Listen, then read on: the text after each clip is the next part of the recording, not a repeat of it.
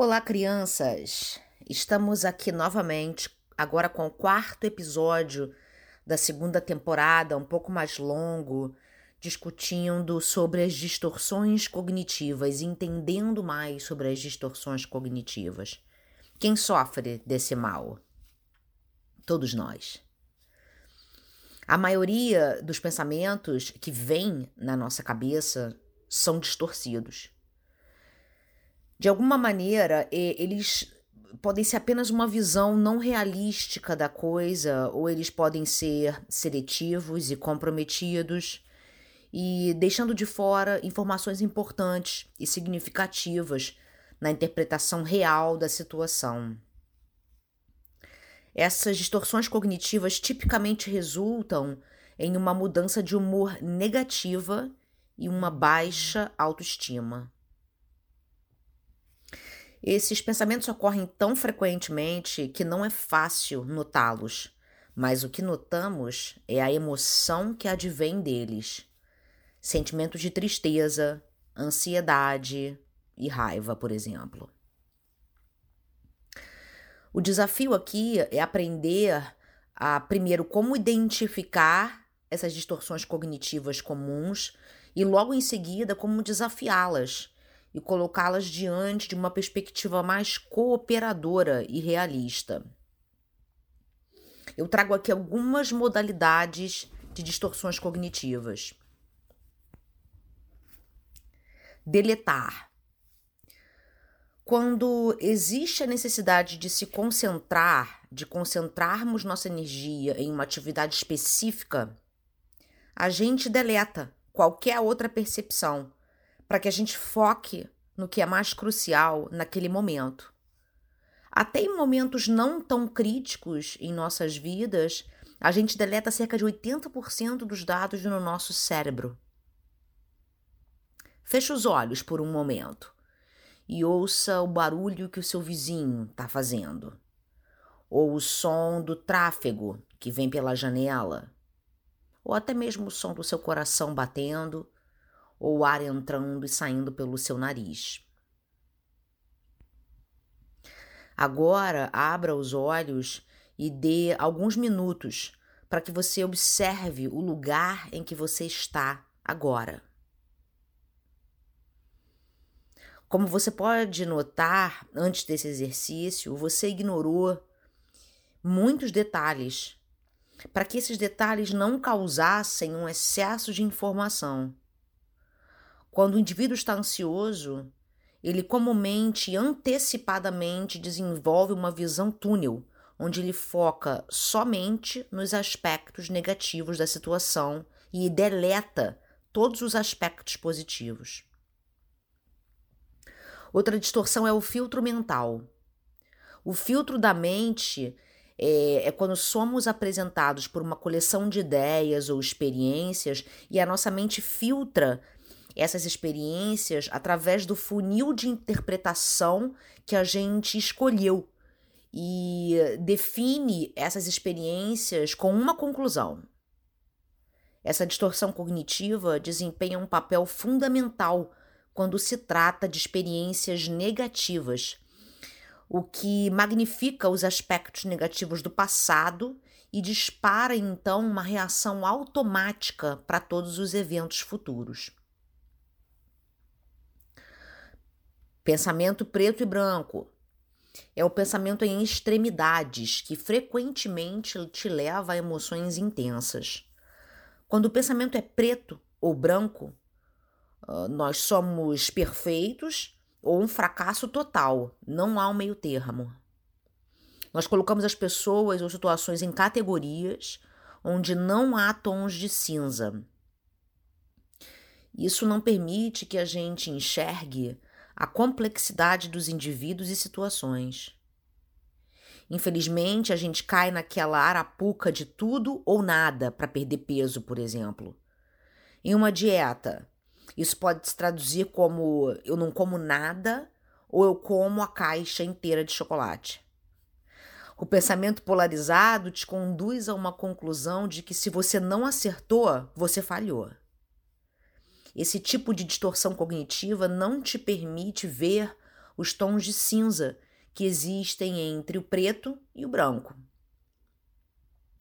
Ao somente ver dois lados possíveis de uma situação ou de uma pessoa, você ignora o meio termo, que muitas vezes é o approach mais razoável. Generalização é outra distorção cognitiva. Generalização é baseada em uma instância do passado, onde você assume que todas as situações futuras vão seguir aquele mesmo padrão. Aqui há um senso de desamparo. Esse senso de desamparo acompanha a interpretação generalizada. Por exemplo, não é pelo fato de que um namorado te traiu que todos os homens ou mulheres vão te trair. Ou quando você perde alguma coisa e diz: Isso sempre acontece comigo. Coloque esse pensamento na berlinda, em perspectiva. É verdade que nada, nada dá certo para você? Quando você generaliza, isso normalmente gera emoções negativas, que não são efetivas para lidar com as pequenas situações corriqueiras da vida, que estão constantemente acontecendo. Pulando para a conclusão. A pessoa que pula para a conclusão frequentemente faz uma interpretação negativa ou prevê algo negativo, mesmo não havendo provas concretas para dar suporte àquela conclusão. Esse tipo de distorção cognitiva é baseada no que as outras pessoas sentem com relação a nós, ou a nossa interpretação do que essas pessoas sentem. É uma antecipação do que vai acontecer de forma a você se preparar para o pior. Por exemplo, você escolhe uma roupa para um evento e quando chega no evento você assume que está todo mundo te olhando porque você não está, entre aspas, bem arrumada para a ocasião. Outro exemplo é quando você passa por alguém conhecido que não te vê e você já assume que aquela pessoa não gosta de você ou não quer falar com você. Se você parar para pensar, você nunca vai saber o que aquela pessoa estava pensando naquele momento. Então, você toma, o ego toma a decisão de decidir e de tomar suposições negativas sobre a situação. Para desmascarar essa distorção, pergunte-se: você tem provas suficientes para concluir essa interpretação? Ou pode ser possível que a outra pessoa não te viu ou estava concentrada em outras coisas e não prestando atenção ao seu redor? Aqui uma das minhas preferidas, catastrofização. É a magnificação de um evento, é você pegar um evento negativo e explodir totalmente fora de proporção.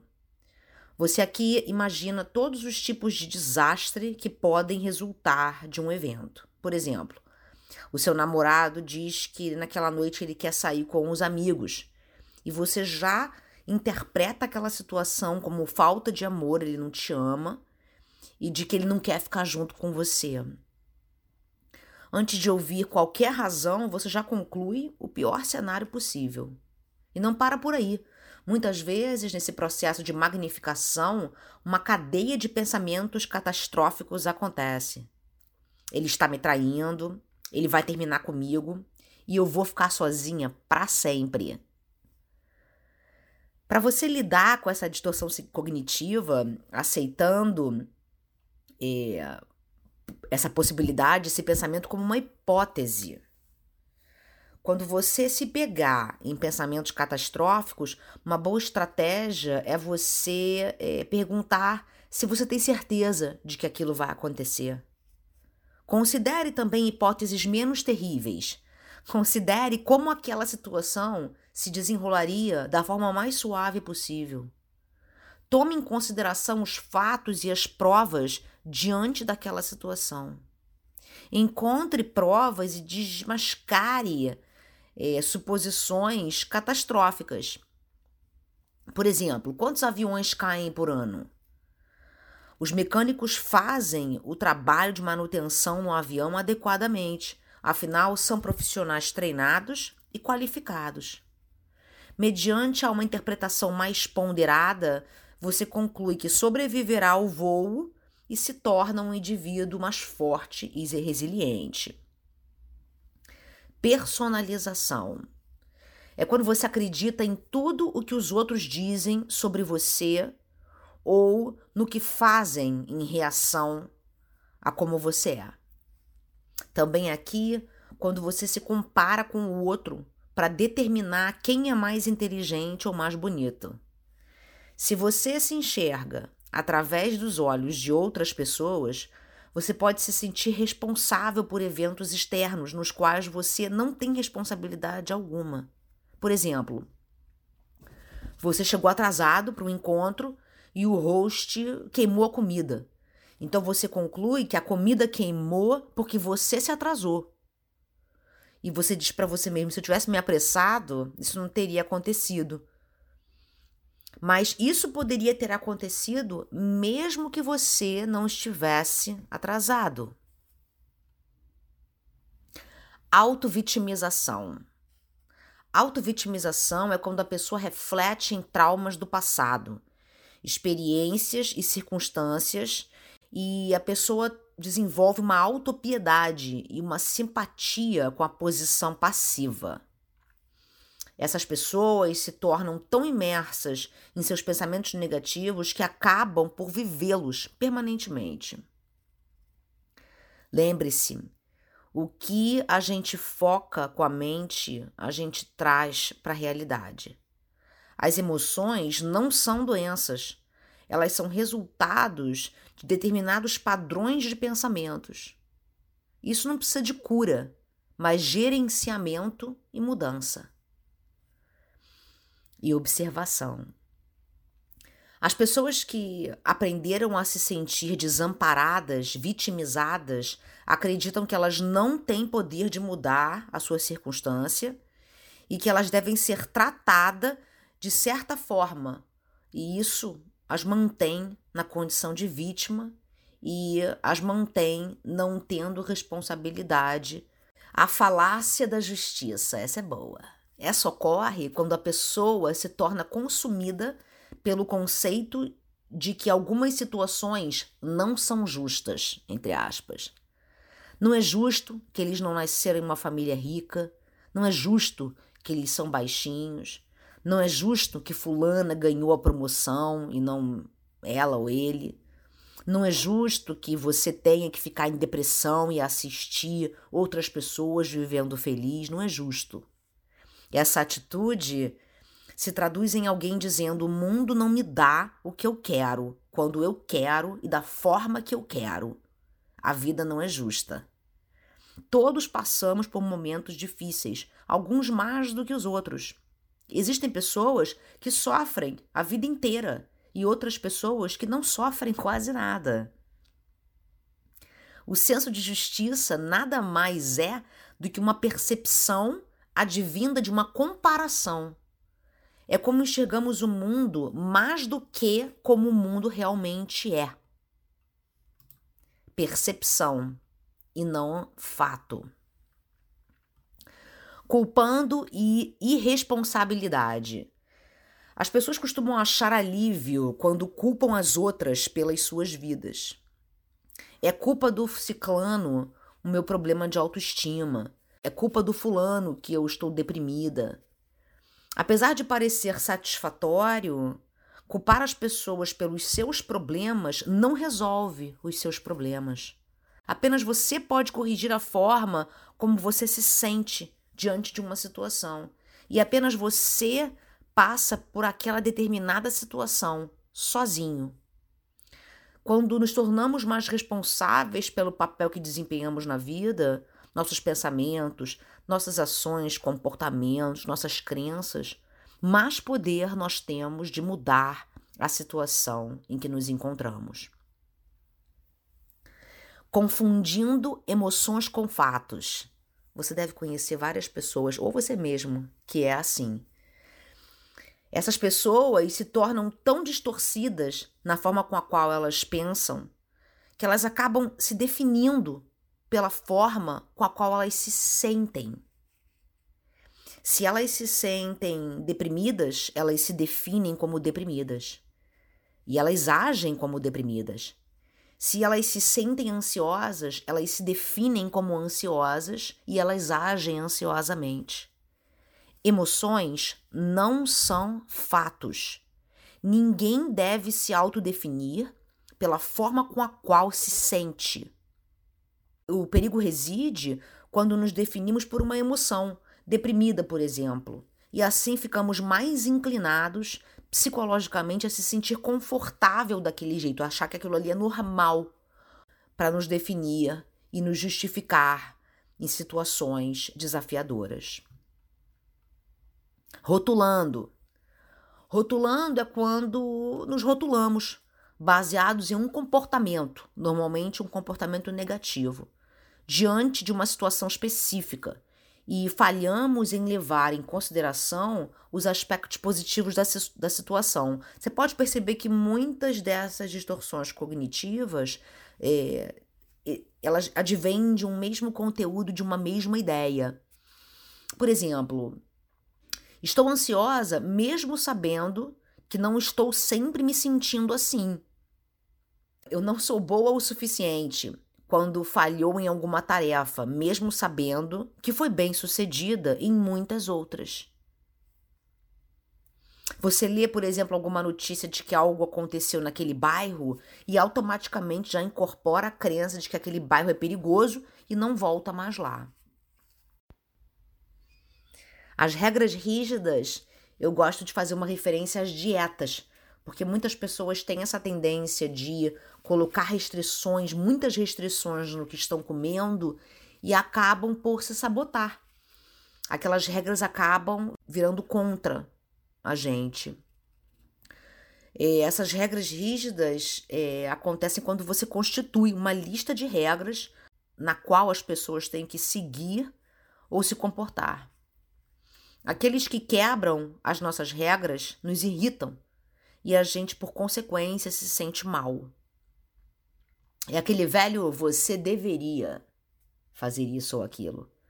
Esse tipo de declaração oferece um insight a que padrão você mantém as coisas e a você mesmo. Esses padrões podem ser de muita ajuda, mas eles também podem criar expectativas não realísticas que você vai achar difícil de alcançar. A inflexibilidade das demandas que você coloca sobre você mesmo e no mundo ao seu redor muitas vezes significa que você não se adapta bem à realidade da forma como poderia. Isso faz com que você se sinta ansioso e leva você a buscar aprovação de outras pessoas. Você acha que se você tentar com muito esforço ser gentil e cuidadoso, vai atrair a aprovação das pessoas em troca. E, por outro lado, elas também devem ser gentis e cuidadosas com você, e você exige isso.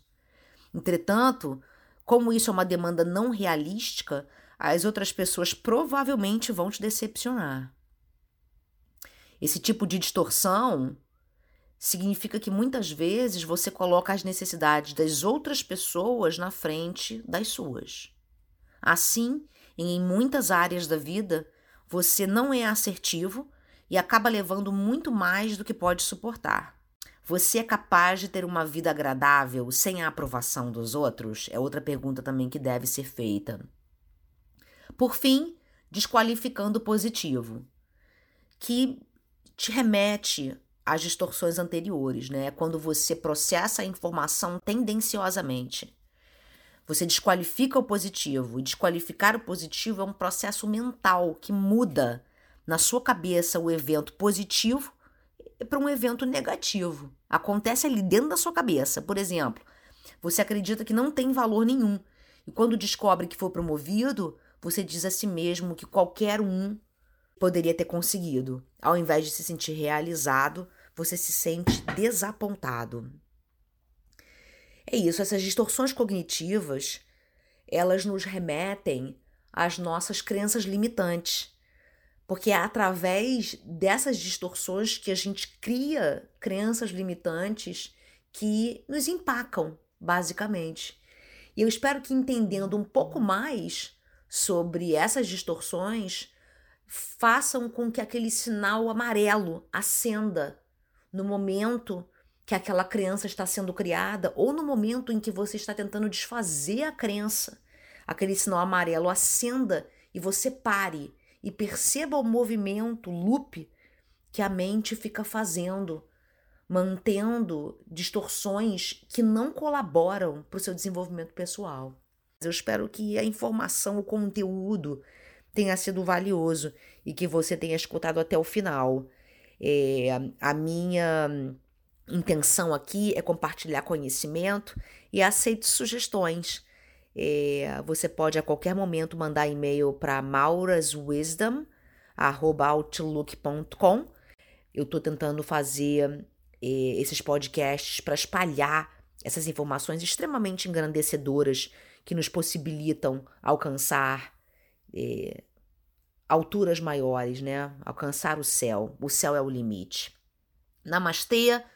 Sinto vocês no próximo podcast de Maura's Wisdom. Fiquem na paz e no amor.